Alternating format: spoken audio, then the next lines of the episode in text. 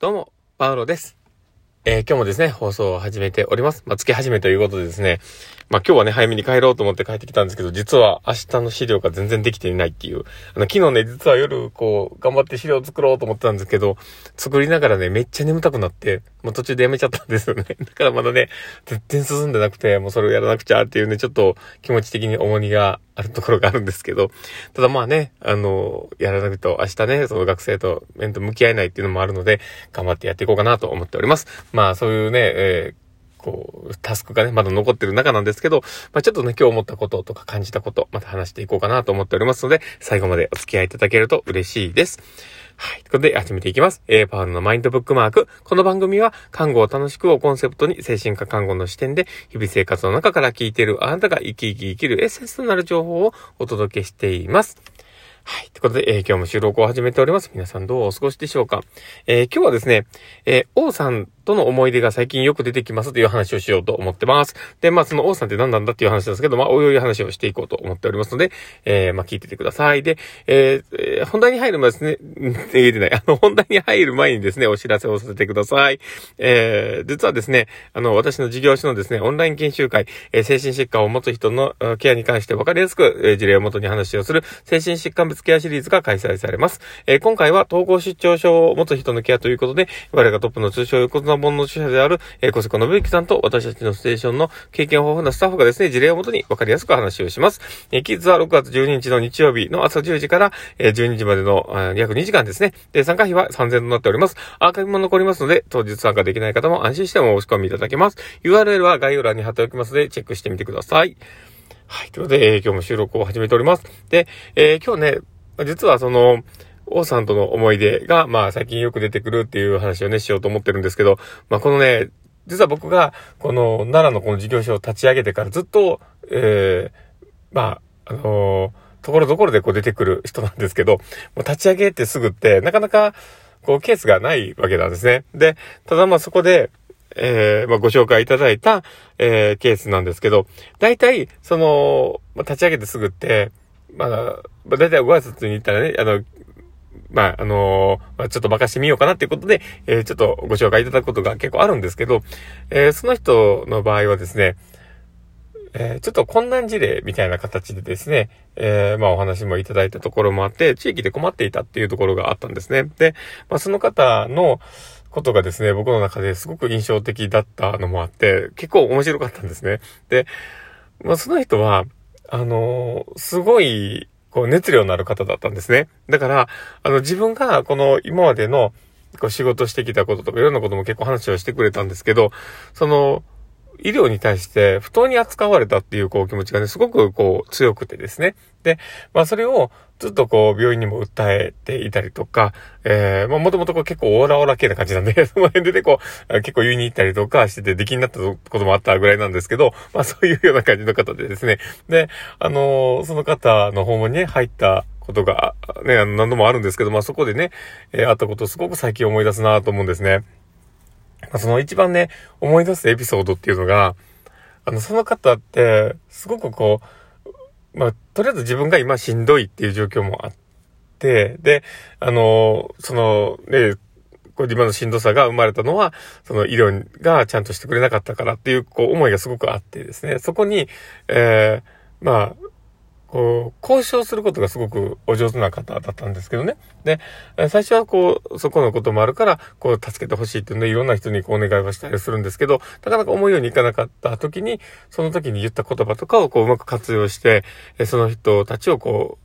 まあもう一度振り立たせようとこうね、あの、チャレンジしたりする方だったんですけど、まあそういうためにこう、電話をこう結構かけたりするんですけど、電話口でもやっぱりね、すごくイライラされてるんですね。なんで、あの、よくやってたのが、まあその、まあガーってこう言って、えー、こう腹が立ったと絶対電話切るので、まあその時に、あの、電話切った時に、あ、その選択は良かったと思うよって、そのわわってこうね、イライラしてる中で、その、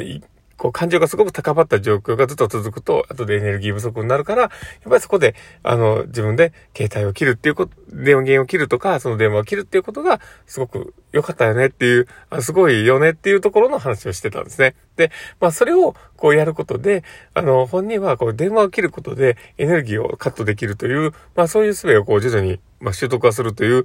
こともあったんですけど、ただまあこの気分の波が激しいわけですよ。で、まあその時にね、本当に死んだ時もあればいい時もあって、こうするんですけどね。で、まあ最初こうなかなかね、うまく買う関係ができなかったところもあったのかなと思うんですけど、もう、まあ僕のことは結構ね、ケチョンケチョンだったわけです。ずっとこうケチョンケチョンで言われてたんですけど、でも、ある時にも全然喋らなかったんですね。で、全然喋らなくて、もうあの、僕訪問に行った時にね、あの、ちょっとチラッと見て、そのままね、ずっと横になってはったんですね。なんかもう、何も話さずずっと横になってて。で、あの、それでも、そう、出ていいけども言わないんですよ。だから、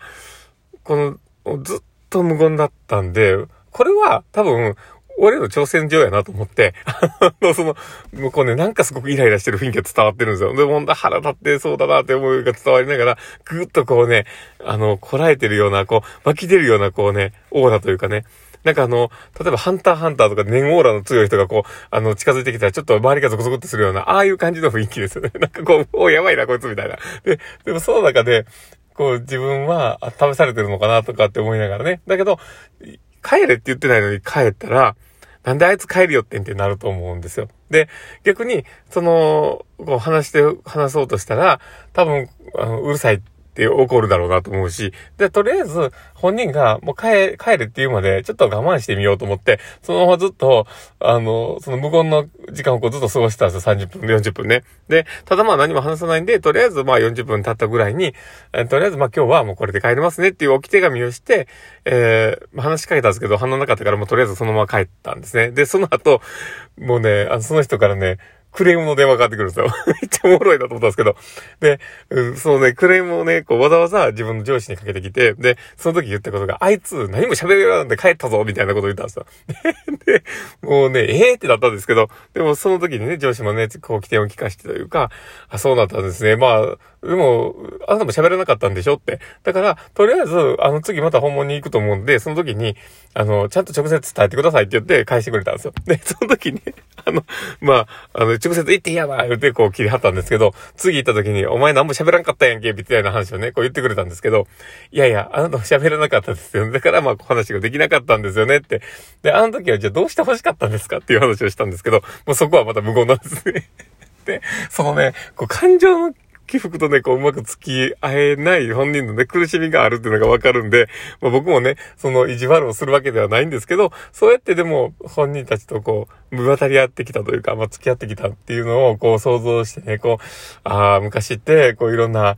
チャレンジをしてきたなっていうのをすごくこう思ったりしながらね。で、だけど、その方も、あの別に話したくないわけではなかったし、その感情の持っていき場がなかったっていうのが、あったわけなんですよ。後から聞いたらね。だから、その、そこのこう話をこうね、しながら、でもそれだけ、こう、感情を保持するっていうね、ことが、やっぱりしてはったんだろうなって、こう思ってて。で、まあそういうね、側面をこう見ながら、結局まあその後、えー、まあしばらくは言ってたんですけど、あの、結局支援がね、えー、ちょっと他のバトンタッチをしたような感じになってしまったので、まああの、僕らも出る場がなくなったんですけど、でもその方もそうやって感情と付き合いながらやってたんだなっていう、その、まあその人ね、あの、ただただやっぱり心配で、やっぱ感情をすごく使っちゃうので、後でエネルギーがなくなるんですよね。だからその時にもう動けなくなってしまって、で、だだそういう時のためにこうヘルパーさんが来てくれて、こういろいろやってくれてたんですけど、ただまあそのね、最後の方で、やっぱり、こう、自分がしんどすぎて何もできないっていうことをすごく当たり散らしたところもあったりしたで、えー、ま最終的にね、こう、まあ、自分のね、お尻にも吹けないっていうことも言ってたりとか、だけどまあ、あの、自分のね、あの、バイク、あの、単車でね、こう、単車といっても、あれで 50cc のね、あの、あの、原茶なんですけど、まあ、この原茶でね、えー、こう、あの、接骨院行ったりとか、そういうこともやったりする人なんですけど、まあ、そういうね、エネルギーのあるなしでね、本当に、あの、波がある方だったんで、まあ、元気してるんかなっていうね、ただそこのね、こう、心配をこう思い浮かべながらね、だけど、まあ、その経験が今に至って、まあ、いろんなで僕のね、あの、家庭になってるんだろうなと思って、ただただなんかこう、その人とのことをこう思い返しながら、なんかこう怒りの感情とかそういったものも全くなく、あ、まあ元気してんのかなってちょっとこう思いながらね、なんか感情に浸ってるところがありました。なんかでもそういうね、ところどころでこうね、思い出してくれるような人だったりとか、思い出せる人がいるっていうのは、やっぱそれだけ、あの、向き合ってきたっていうのがね、それぞれにあると思うので、そういうね、自分を思い返すっていうのはやっぱり大切なことなのかなと思ったりしました。まあそんな感じですね、まあちょっと、あの、僕の思い出話に、えー、楽しかったなって方がいたらぜひ、あの、ちょっとひょ、あの、リアクションね、残していただけたら嬉しいです。えー、そしてあの、フォローいただけたら嬉しいです。えー、ラジオトークのね、場合だと、あの、あのハートマークとかネギとかフェイスマークとか、あの、リアクション残せる、えー、ようになっておりますので、えー、ぜひ良ければですね、いっぱいリアクション残してもらって、僕自身がすごく嬉しくなるので、えー、どうかよろしくお願いします。そして、あの、お便りとかもいつも本当にありがたいなと思っております。この前も、あの、実はあの、お便りいただきましてどうもありがとうございました。で、あとですね、えー、ツイッターの方もやっております。本当に大したことでつぶやいてないんですけど、もしよければ、あの、フォローいただけたら嬉しいです。ということで、えー、今日も収録を終わろうかなと思っております。この放送を聞いたあなたがですね、明日も素敵な一日になりますようにってところで、ではまた